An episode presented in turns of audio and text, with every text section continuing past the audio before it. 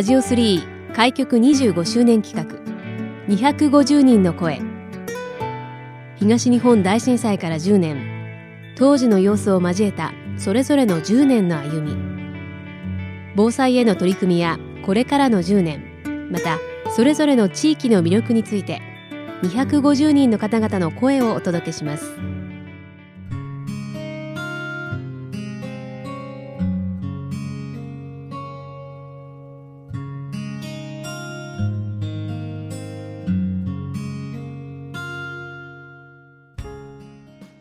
さてこの時間は心と体のセラピスト遠藤佳代子さんにお話をお伺いしていきます。遠藤さんよろしくお願いします。よろしくお願いします、はい。えー、まず遠藤さんこの心と体のセラピストというお名前ご紹介しましたけれども簡単にどんな活動かご紹介いただいてもよろしいですか？はい。えーと、と私は以前子どもたちに関わる仕事を小学校の教員やらせていただいてたんですけど、はい、その時も子どもたちの心と体大事だと思ってまして今、えーと、転職をしてそのバックにいる大人の方々も心も体も元気なことが大事なんじゃないかなと思ってまして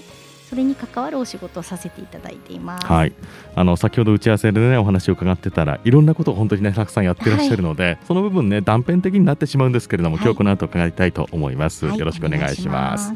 さあそんな遠藤さん今ご自身でもご紹介いただきましたけれどもあの以前小学校の教員をされていたということで、はい、えー、2011年の3月11日、えー、その瞬間どこで何をしていたのかご紹介いただいてもいいでしょうか？はい私はその当時小学校1年生の担任をしてまして本来ならばさようならをしていたんですけれども、うんうん、あの放課後にちょっとみんなで残ってお勉強タイムというのをやっていましてたまたま、えー、作文の練習をしようということで全員教室の中にいました。はいはいはい。はい、まあねこれが不幸中の幸いと。本当にそうですね。あいうことで、まあやっぱりね子供さんがね帰られた後だったらばもう親御さんもね先生方もね、うん。はい、あの子たちはどこで何やってんだろうってなってしまうし、はい、実際にそういう事例もねあってね、ね、非常に胸が痛む痛ましいような出来事もありましたけれども。はい遠藤さんの学校では、はい、まあ今言ったように不幸中の幸いでみんながいたと。はいそうです。どうでした？子どもたち。もう本当に大きい揺れだったので、うん、もちろん子どもたち不安がってはいたんですが、うん、ただ私あの4月から1年生担任してからずっと、はいいつどんなことが起こるかわからないよっていうお話とか、うんほいほい、あとはその避難訓練のたびに必ず一生懸命守るから、大人の言うことは絶対聞くんだよとか、話はちゃんと聞こうねとかあと誰か一人泣いちゃったりすると、子どもたちってわーってあの、連鎖しちゃったりするので、そういう時こそ落ち着いて泣かないでみんなで協力しようねっていう話を本当に繰り返ししてたんです。はい、なので当日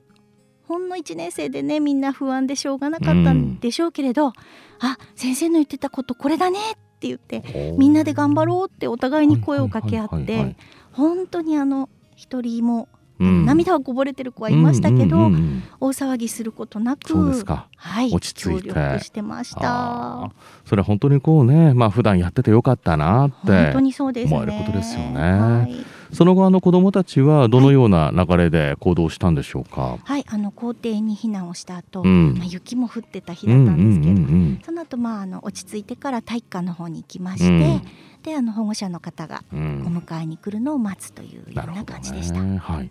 まあねなんとかそうやってね遠藤さんがお勤めだった学校はこの保護者の方に子どもさん返すことができました。で、はい、その後もやっぱりその、えー、宮城県のね、えー、県内の小学校だったから避難所になられたという話伺いましたけども、はいね、避難所運営もねそれはそれでご苦労もね終わりだったこと思いますけれどもね。はい期間的にはどのぐらいやってたかって覚えてます？えー、ともう、定かではないんですけど、数週間だと思うんですけれども、はい、本当にスタッフの数が15人いないぐらいのところだったのであもちろんあの町の方も加わっていただいて、はいはい、多くはなりましたけど、うん、3交代とかを自分たちで時間を決めてそうですか、はい、やってましたね。ね皆さんご自身もそうですけれどもやっぱり来られる方もねいろんな不安とか困難抱えている方が多いですからね。はいまあ、いろんな形でね、まあ、あの当時というのは誰しもがそうでしたが大変だったんだろうなという話ちょっとお察しするなというところでありますけれども、まあ、でもそういうご経験も踏まえまして、はい、まあ、遠藤さんご自身、まあ、改めてこの10年、はい、えー、経ちました、はい、振り返ってみていかがでしょうか？はい。あの本当に健康で元気で生活するということが大事だなっていうのを感じてまして、子どもたちに対してもやっぱり心も体も健康で大人の人たちも心と体が健康なことによって元気が出てくる、うん、それを見て子どもたちはすくすく育つと思いますので、うん、やっぱその元気な人が増えていくってことがすごく大事な今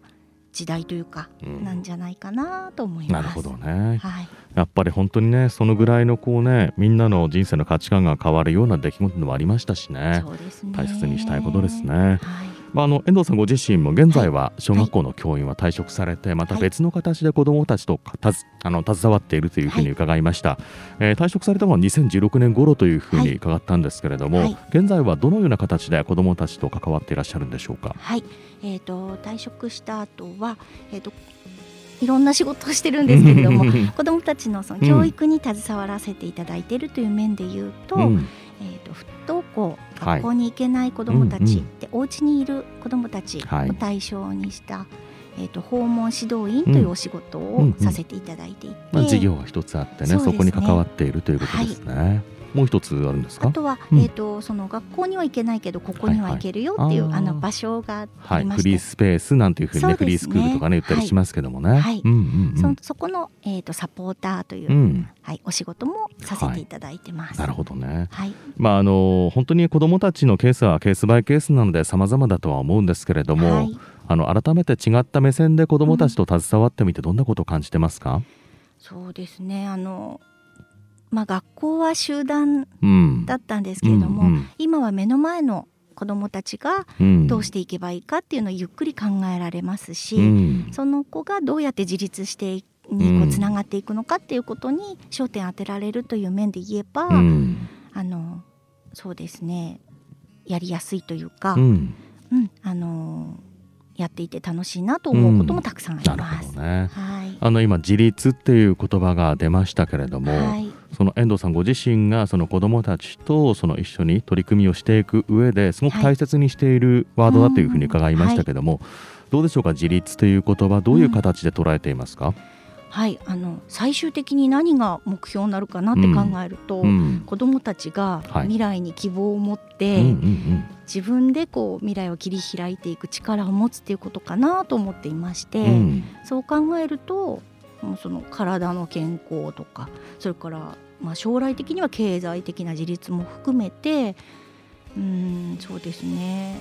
みんなが自分の力で考えて生きていけるっていうことがとても大事なんじゃないかな。うん、すね、大切なことですよね。はいでもやっぱりその、まあ、不登校とかもしくはね、え学校になかなか行くのが困難っていう方さっきも私言いましたけどケースバイケースではあると思うんですけれども、はい、あの蓋を開けてみると中には、うん、まあ、生活習慣の乱れ、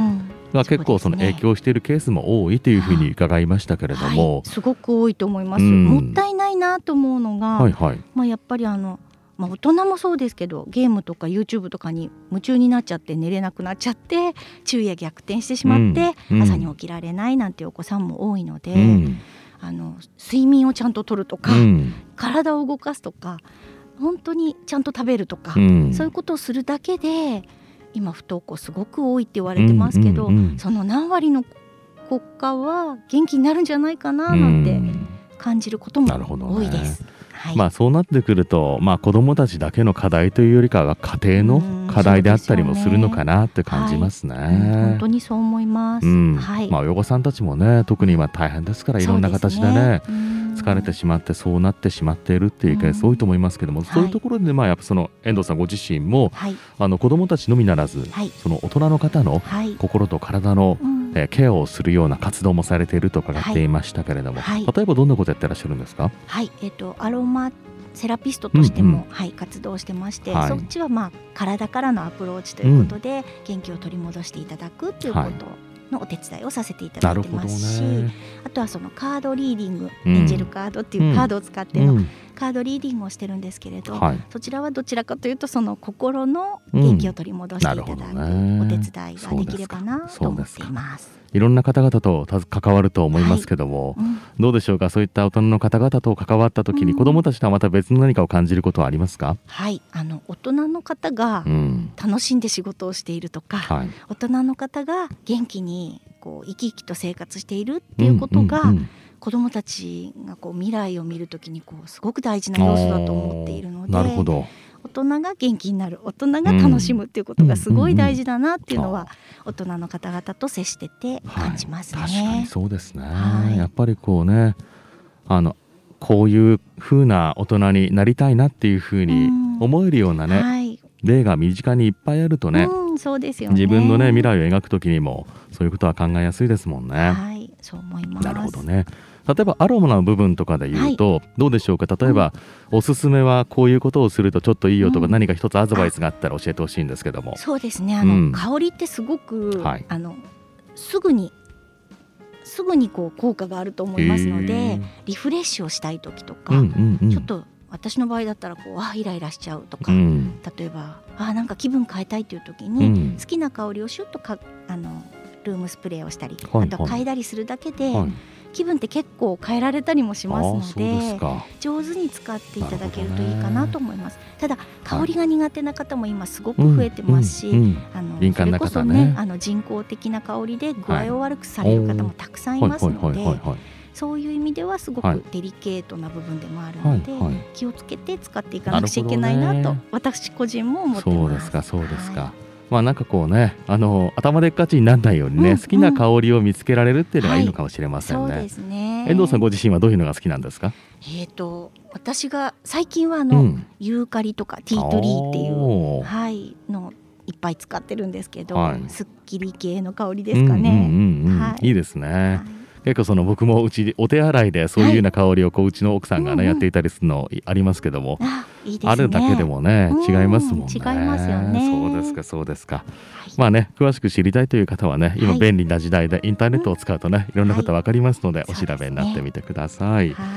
そしてまたあの遠藤さん仙台のご出身ということで、あの仙台に暮らして長いというふうに伺っておりますけれども、どうでしょうか仙台の好きなポイント、うん、何かスポットでもいいです。どういうところがお好きでしょうか？はい、そうですね。あの本当に食べ物いろいろね、うん、美味しいものもいっぱいありますし、うん、海もあれば山もあるっていうところも素敵なところだと思います。はい、まあスポットで言うと、はい、木々がこう変わるところが私は好きなので、はい、新緑とか紅葉とかが好きなので、そういう意味では、そうですね。あのー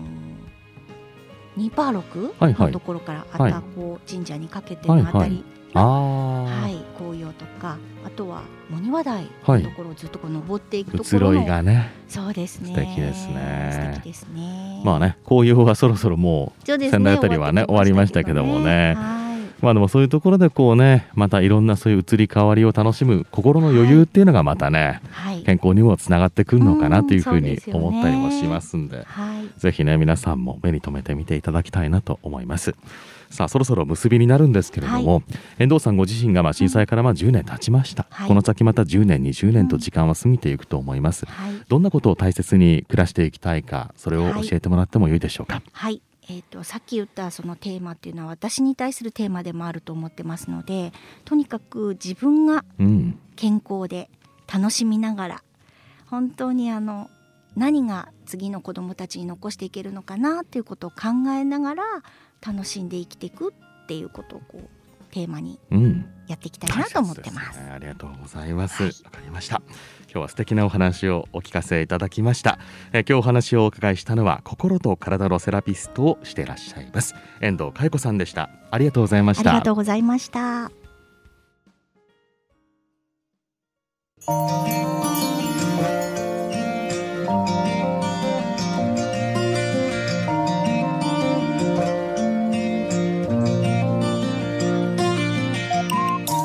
ラジオ3開局25周年企画。250人の声。ラジオ3のホームページからもアーカイブでお楽しみいただけます。どうぞご覧ください。次回の放送もお楽しみに。